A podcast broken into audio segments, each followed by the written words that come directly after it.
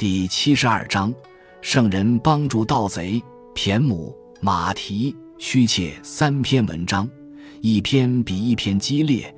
该是战国时代最锋利的匕首，直刺下商周三代的圣人，明显具有异动倾向。有以虚妾为最，《红楼梦》叛逆的贾宝玉都会引用，其普及可知矣。虚妾就是俏香。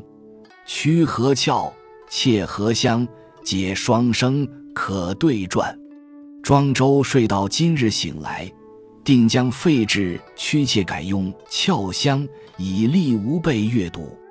这篇屈切奇文，从小偷撬箱子说起，说到土匪抢劫财物，说到强贼扯旗造反，说到大盗窃国篡位，眼光特异，看透实质。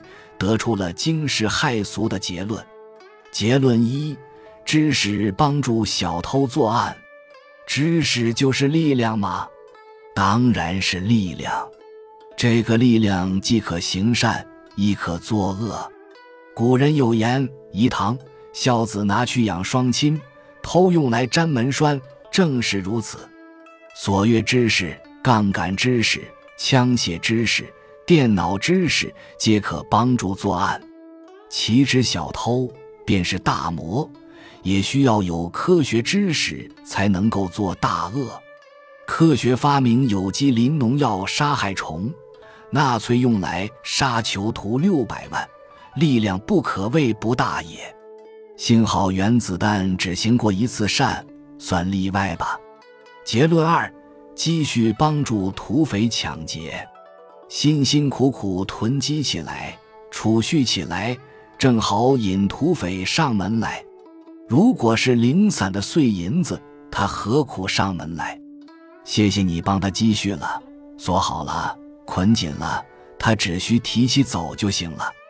长辈教你一勤二俭三积蓄，说是美德，你的美德正好是土匪的利益。结论三。圣教帮助强贼造反，圣人执掌教育，号召大家：一要圣明，二要勇敢，三要义气，四要智慧，五要仁爱。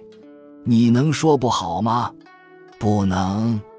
可是道之对部下说：“咱们福音圣教，道义有道，却孤室内财富，这是圣明；领头破门杀入。”这是勇敢，撤退主动断后，这是义气；抢掠适可而止，这是智慧；实行公平分赃，这是仁爱。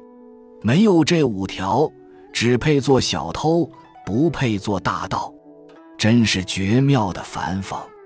结论四：圣法帮助大盗窃国，圣人建立法治，意在巩固江山。你能说不好吗？不能。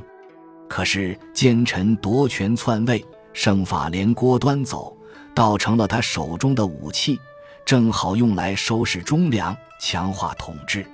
细想古往，莫不如此。岂止圣法，就连圣人本身也被抬来替大道做陪衬。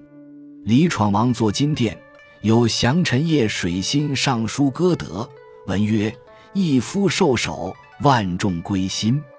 比尧舜而多武功，卖汤武而无残德，竟把远古圣人都抬来垫脚了，这该是明末的大笑话吧？”屈切捅穿了一层纸，点明圣人生而大道起，两者具有同步性。庄周敢于声讨儒家圣人。圣人不死，大道不止，在中国思想史留下一笔异彩，炫灿至今。本集就到这儿了，感谢您的收听，喜欢请订阅关注主播，主页有更多精彩内容。